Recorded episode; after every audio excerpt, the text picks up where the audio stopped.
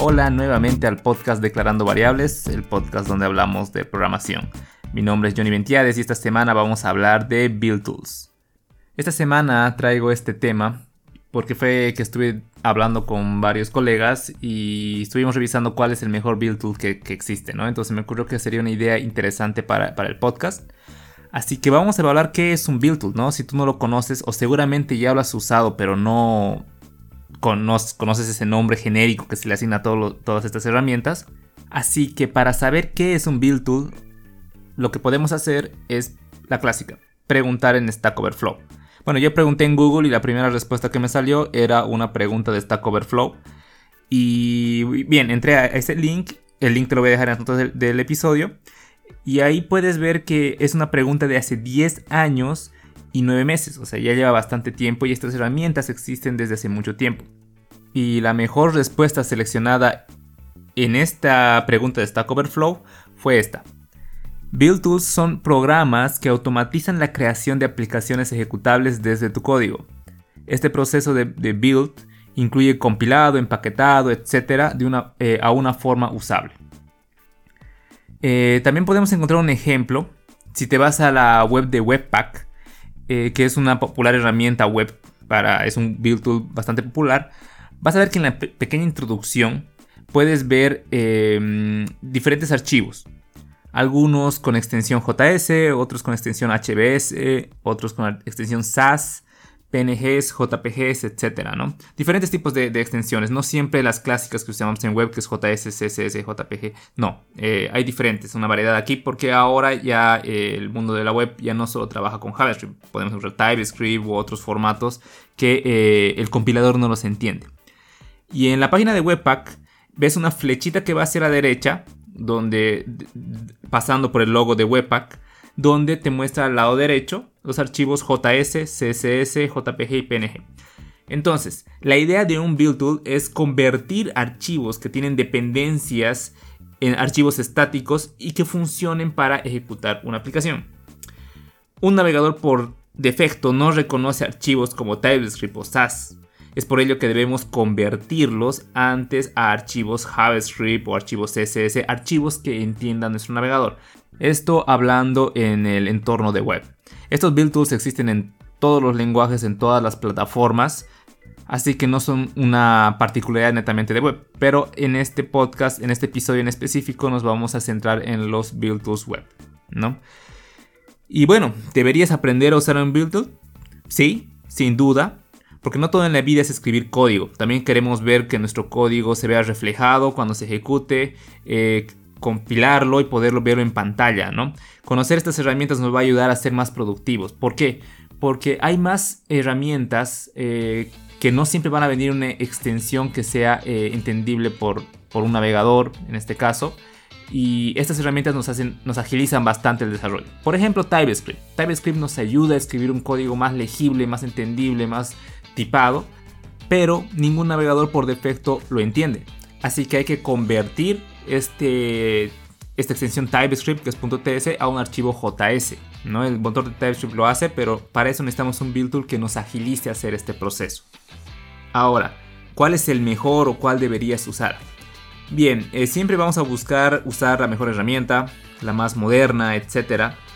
Pero la verdad es que existe un montón de build tools y debes elegir el que más te sirva, y seguramente utilizarás diferentes en cada proyecto. Existen diferentes, desde sistemas grandes y complejos como Gulp, Grant, pero también existen otros simples. La desventaja de elegir un sistema que es muy complejo es que requieren instalación, configuración y en cierta forma añaden como un poco más de complejidad al proyecto. E incluso la documentación puede que no esté muy completa o no esté muy clara, entonces dependes mucho de eso, ¿no? Y es aquí donde entran los Simple Build Tools o los estas herramientas simples en su formato simple, que están basados en scripts que se ejecutan por línea de comandos y no necesitan mucho conocimiento para empezar a utilizarlos. Como te digo, lo más seguro es que ya, los hayas utilizado o los siquiera los hayas visto o, los tengas en algún proyecto ahí listos para usarse. Bien, vamos a ver cuáles son estos Simple Build Tools. He elegido algunos, he elegido tres eh, que me parecen los más conocidos y los más fáciles de abordar sin necesidad de tanta configuración. El primero de ellos es npm script. Estos scripts están dentro del package JSON. Si tienes un proyecto con Node, tienes tu package.json, que es el archivo donde están todas tus dependencias. Y debe haber una sección que se llame scripts. Em, son parte de npm, así que puedes utilizarse en cualquier proyecto con esta tecnología. Y se llaman de la siguiente manera. Tú escribes en la línea de comandos npm run y el nombre de la tarea que quieres ejecutar. Por ejemplo, si al momento de publicar quieres eh, ejecutar el linter antes para que acomode todo tu código. Si no sabes qué es un linter, tenemos un, episodio hablando de eso, lo voy a dejar en las notas del episodio. Em, quieres ejecutar este linter para que acomode el código y luego haga un build de tu proyecto, entonces escribes en, dentro de la sección scripts eh, publish, por ejemplo, puede ser el nombre. El nombre puede ponerle lo que tú quieras o publicar o construir build o lo que sea y le pones dos puntos, es formato JSON y luego comillas y ahí pones lo que, eh, lo que quieras, ¿no? En este caso puede ser eh, nglint para ejecutar el linter de, Angular, si estás trabajando con Angular o npm lint o, la herramienta que estés utilizando y seguido de ngbuild si estás usando Angular, por ejemplo. También aquí puedes ejecutar archivos. Esto me ha, me ha servido bastantes eh, ocasiones en las cuales quiero ejecutar un archivo JS entonces puedes escribir entre comillas, eh, ejecutar mi archivo JS, si quieres hacerlo así de largo. Y dos puntos, eh, entre comillas, haces directamente una ruta al path donde está ese archivo. Y así ejecutas archivos que pueden hacer llamadas, pueden hacer configuraciones, etc. Puede que esto no esté muy claro porque le estoy tratando de explicar lo mejor que puedo.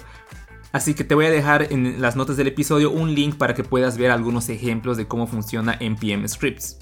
¿no? Igual en la documentación oficial está sumamente claro cómo poder utilizar esto. Las ventajas de npm script es que viene con npm, no necesitamos nada para empezar a usarlos.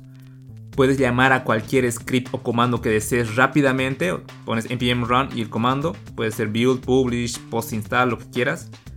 Los contras es que estos comandos se escriben en una sola línea, así que los scripts se vuelven complejos y es difícil trabajarlos. Si tienes muchos scripts que van a venir concatenados, o el script es muy largo o requiere mucho trabajo, entonces se hace difícil mantenerlos. Eh, más condiciones en este caso van a generar más problemas y es difícil documentar estas tareas, ¿no? No puedes ponerle un comentario ahí para que se entienda qué es lo que hace este, este script. Aquí es donde viene la segunda opción, que es Makefile. Es un archivo donde escribes las instrucciones a ejecutar.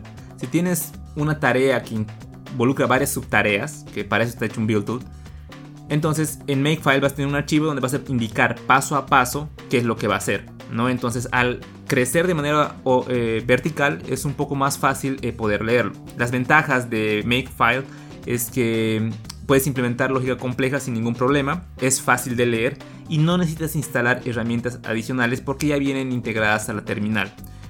Eh, a menos que seas usuario de Windows, que tengo, tengo, entendido que hasta la última versión tampoco se lo ha agregado, así que ahí tendrías que instalarlo, pero no es nada complejo. Las desventajas es que estás atado al código shell, tienes que aprender un poquito del código shell porque ese es el formato en el que se escribe. Y em, claramente puede que tengas una pequeña curva de aprendizaje dependiendo qué tanto quieras eh, configurar o qué tan compleja sea la tarea que quieres hacer. ¿no? Una situación que me tocó vivir y me ayudó mucho Makefile es que tenía que ejecutar los tests, pero de manera global, ¿no? Desde test unitarios, integración, automatizados, eh, correr el build para ver que todo eh, se ejecute bien, que todo esté bien, bien armado, por decirlo así. Entonces, eh, hacerlo en un npm script era medio complejo porque para los tests, para los tests de integración automatizados, como que requerían cierta integración. Podía ejecutarlos por separado, pero para mí era como que ejecutar varios comandos para poder llegar a esa tarea. Entonces con Makefile puse todos esos comandos en un solo archivo, esos 4 o 5 comandos que tenía que hacerlo, y con un simple comando eh, me era fácil ejecutarlos. ¿no? Estamos hablando de productividad aquí. Yo sé que me dirás, ah, ejecutar 5 comandos no es tan complicado. Y claramente no lo es. Pero si lo puedes hacer en un solo comando, ahí es donde entran los build tools a ayudarte a ejecutar esas tareas. ¿no? Y la tercera herramienta es RunGS. Mm, esta herramienta no la he logrado utilizar, solo la he visto en concepto. Sé que se puede instalar con npm y es muy sencillo de usar. Las ventajas es que puedes usar código JavaScript para construir tus condiciones. Todo dentro de un archivo run.js. Es como el makefile, pero dentro de un archivo run.js. Y eh, si eres no tienes que aprender aquí código shell, ¿no? Si sabes usar JavaScript y lo usas bastante bien, entonces con RunJS lo haces de manera muy sencilla. Las desventajas es que tienes que instalarlo para usar, ¿no? Entonces no es tan directo como npm scripts o, Makefile. Entonces, estos son algunos build tools de, orientados a desarrollo web en el entorno de Node que existen y claro, hay muchos más. No es necesario que los aprendas todos a fondo, pero sí que conozcas y entiendas las ventajas y desventajas de cada uno de ellos. Muchas veces podrás combinarlos para potenciar tu productividad. npm y make es una gran combinación para proyectos de diferentes tamaños.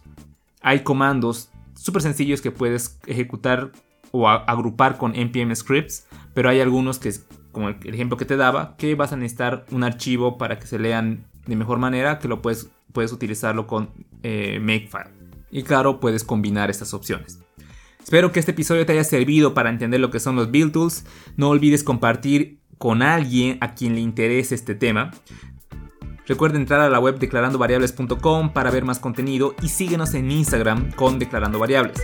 Puedes escuchar este podcast en Spotify, Apple Podcast, Google Podcast o la plataforma de podcast de tu preferencia. Mi nombre es Johnny Ventiades. Me puedes encontrar en Twitter u otra red social con ese nombre y comentarme qué te pareció el episodio. Conmigo nos escuchamos la siguiente semana.